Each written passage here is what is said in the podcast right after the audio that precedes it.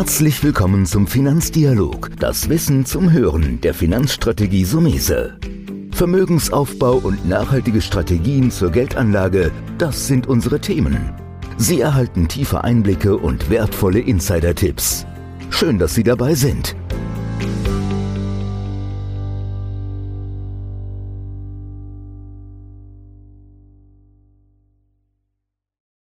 Was ist Wohlstand? Heute sprechen wir über den Wohlstand im Allgemeinen und im Speziellen. Ich habe mir heute eingeladen die erste Vorsitzenden, Elisabeth Kolz von der Wohlstandsgenossenschaft EG hier in Mainz. Frau Kolz, erstmal herzlichen Dank, dass Sie heute dabei sind. Ich danke Ihnen. Frau Kolz, lassen Sie uns direkt reinschauen. Was ist denn überhaupt Wohlstand? Gute Frage. Wohlstand, da gibt es natürlich verschiedene Definitionen dazu. In jedem Falle ist Wohlstand ein positiver Zustand, der von jedem von uns unterschiedlich wahrgenommen wird. Wohlstand setzt sich aus immateriellen Gütern zusammen und aus materiellen. Ne? Der Lebensstandard zum Beispiel wird häufig auch als Wohlstand bezeichnet. Umgangssprachlich meinen wir mit Wohlstand, dass jemand, er oder sie, mehr Geld als normal zur Verfügung hat. Beziehungsweise sagt man, ihm oder ihr fehlt es an nichts. Das ist zunächst mal so ganz breit gefasst Wohlstand. Mhm. Ludwig Erhard sagte ja schon 1957, Wohlstand für alle ist möglich. Es folgte daraufhin in Deutschland das sogenannte Wirtschaftswunder. Ne? Ja, weil ich glaube, es ist wichtig, am Anfang sich erstmal in diese Materie ein bisschen ranzutrauen um so aufzubröseln, in welche Richtung. Sie haben das ja gut gesagt. Es gibt diesen individuellen Wohlstand, der auch nicht immer nur mit Geld zu tun hat. Also wir haben Mandanten, die sind äh, sehr vermögend mhm. und glücklich. Wir haben aber auch Mandanten, die sind weniger vermögend und auch glücklich. Deswegen würde ich nicht immer nur das ans Thema Geld koppeln. Ich glaube, das ist gut, was Sie gesagt haben. Welche Gruppen, wenn man das so sagen kann, haben denn Probleme, Wohlstand zu erreichen und warum? Fällt es die eine oder andere Gruppe in der Bevölkerung schwerer, Wohlstand zu erreichen? Wohlstand, wenn ich das ein bisschen breiter ausholen darf, hat natürlich etwas mit Teilhabe zu tun, an dem, was eine Gesellschaft zu bieten hat, an Bildung, Kultur, am Arbeitsmarkt vor allem. Und da tun sich eben manche Gruppen schwerer als andere. Insbesondere Frauen haben es sehr viel schwerer mit der Teilnahme auch am Arbeitsmarkt, zumal wenn sie Kinder erziehen. Und da klafft dann ganz schnell die Schere von Wohlstand und Nichtwohlstand auseinander. Bleiben wir mal an der Gruppe der Frauen. Sie haben es ja eben schon gut angedeutet, kann mit Kindererziehungszeiten zusammenhängen. Man hört ja auch immer wieder, dass es aber auch ein Thema ist, dass Frauen auch eher in sozialere Berufe gehen. Ja, und Corona hat ja auch wieder so ein, das Brennglas auf die sozialen Berufe gelegt die leider dann doch nicht so vergütet werden wie technische Berufe. Ich nehme an, das spielt auch eine Rolle. Das spielt eine sehr große Rolle, Herr Somese, und es ist einfach so, Frauen tendieren in diese Sozialberufe, in diese sozialen Berufe, weil sie sich da auch äh, oder glauben, sich eher verwirklichen zu können. Leider ist es in unserer Gesellschaft so, dass diese sogenannten Care- oder Sorgeberufe eben sehr schlecht oder immer noch zu schlecht bezahlt werden. Aber es kommt noch etwas hinzu und das hängt wiederum mit dem Thema der Kindererziehung zusammen. Frauen arbeiten zu über 50 Prozent in Deutschland in Teilzeit. Und Teilzeitarbeit heißt eben weniger Geld, heißt weniger für das Alter vorsorgen können. Es werden weniger Beiträge in die Rentenversicherung eingezahlt. So schließt sich da ein Kreis. Dann ist natürlich die Frage, welchen Tipps kann man Frauen geben, um so ein bisschen vielleicht aus dieser, äh, ich sage jetzt mal, leichten Falle rauszukommen. Ich kann jetzt nur für mich sprechen. Ich habe ja auch glücklicherweise auch eine Frau und wir haben auch Kinder. Bei uns haben wir es dann so gemacht, dass wir gesagt haben, bei Riester gibt es ja Zulagen für Kinder, dass wir gesagt haben, alle Riester-Zulagen sollen auf die Frau gehen. Das ist so ein Tipp, den ich aus dem finanziellen Bereich habe. Was könnten Sie noch, ähm, was fällt Ihnen da noch ein, was Frauen, müssen die einfach proaktiver sein, mehr fordern, in andere Berufe gehen? Wie sieht auch mit dem Thema Ehe aus? Worauf sollte man da achten? Am besten sollte, sollte Frau alles abdecken. Also Nicht zu lange zu Hause bleiben nach der Geburt des Kindes. Also möglichst schnell in den Beruf wieder einsteigen. Natürlich Gehaltsgespräche mal proaktiver führen. Mehr Geld fordern, das ist auch ganz wichtig. Überhaupt neigen Frauen nicht dazu, finanzielle Forderungen zu stellen. Das hängt mit so uralten Glaubenssätzen zusammen. Geld macht nicht glücklich oder so ähnlich. Natürlich macht Geld glücklich, behaupte ich. Nicht nur, aber auch. Das Thema Ehe ist immer noch ein wirklicher Stolperstein.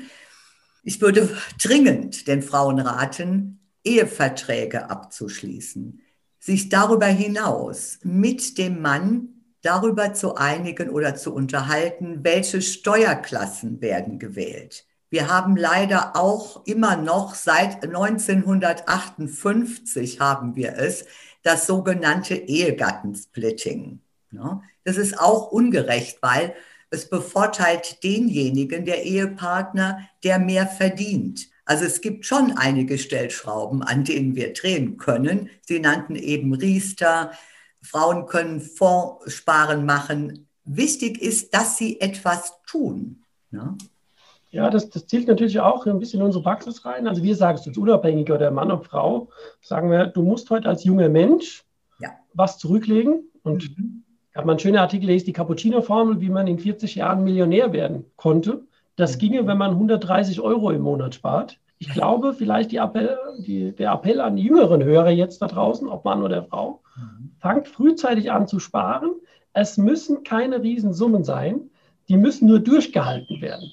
Aber das ist natürlich schwer, weil wir alle kennen das, oder wenn man verheiratet ist, Kinder hat, ein Einkommen reduziert sich. Mittlerweile gehen ja auch einige Männer in die Elternteilzeit. Ist nicht auch die Klammer generell bei dem Thema Wohlstand, wo ich versuche mit diesem Podcast Wissensvermittlung, Bildung, Weiterbildung, wie sehen Sie das jetzt mal generell, unabhängig ob Mann oder Frau? Was ist doch weiterhin das gut, um vielleicht auf die Wohlstandstreppe ein bisschen nach oben zu kommen? Ja, da sprechen Sie ein ganz wichtiges Thema an. Es ist einmal generell das Thema Bildung. Das gilt für alle jungen Menschen, ob Männer oder Frauen. Und es geht natürlich auch um die Inhalte unserer Bildung, wie sie heute an den Schulen und Hochschulen besteht. Leider, leider wird in unseren Schulen, auch in den weiterführenden, das Fach Ökonomie nicht gelehrt. Wir können es auch ganz einfach ausdrücken und sagen, es fehlt an wirtschaftlichem Wissen, an Finanzwissen. Denn nur derjenige, der hier etwas weiß, kann eben auch entsprechend reagieren. Das heißt, das Thema Bildung, Bildung ist ganz wichtig.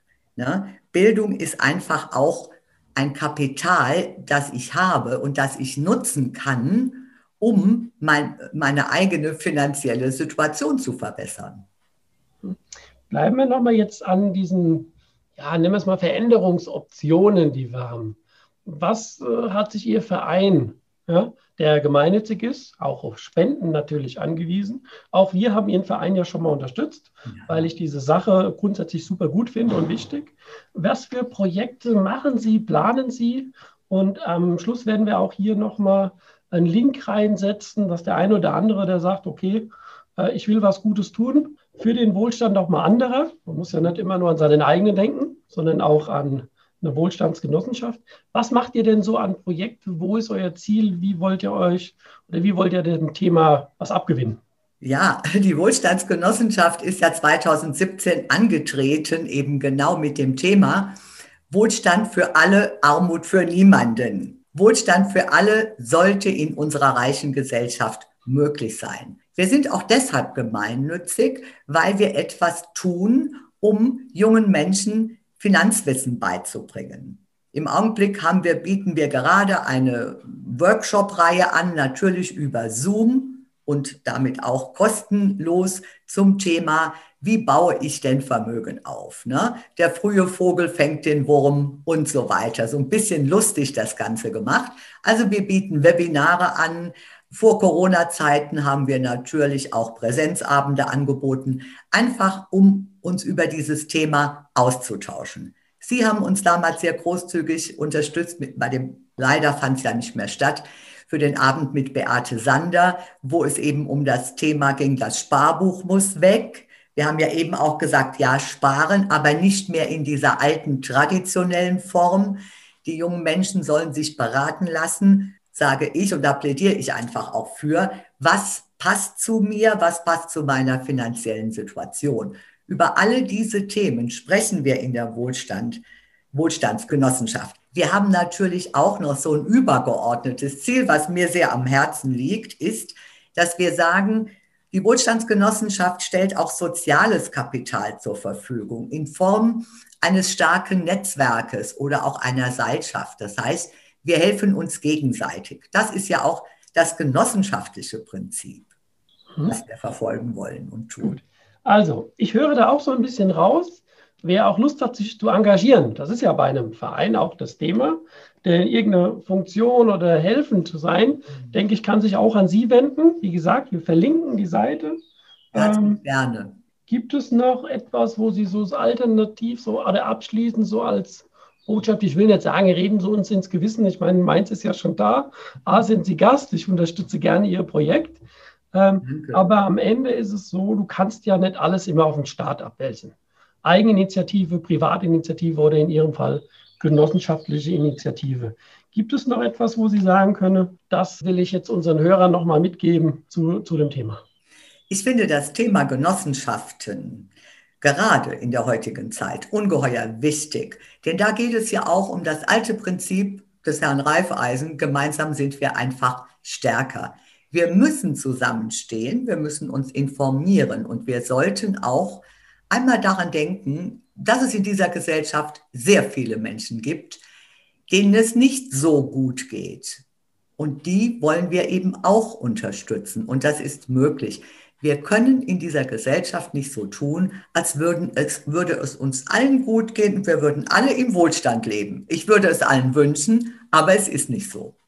Ja, das ist doch ein gutes Fazit. Es ist schön, wenn Enthusiasmus, wie bei Ihrem Verein, bei Ihnen da ist, um das Thema auch wieder mal in den Fokus zu bringen. Herzlichen Dank, dass Sie heute bei uns im Podcast waren. Und wie gesagt, wer Vereinsarbeit machen will, was tun, was spenden, wir verlinken auf der Seite und unterstützen Ihr Projekt. Vielen Dank, Herzlichen da waren. Dank für die Gelegenheit, bei Ihnen zu sein, Herr Sumese. Danke. Das war der Finanzdialog, das Wissen zum Hören der Finanzstrategie Sumese. Natürlich ist dieser Podcast keine Anlageempfehlung, denn jede Anlageentscheidung muss individuell getroffen werden. Idealerweise ist sie Teil einer ganzheitlichen Strategie, die exakt zu Ihnen passt. Dazu müssten wir uns persönlich kennenlernen. Besuchen Sie uns auf sumese.de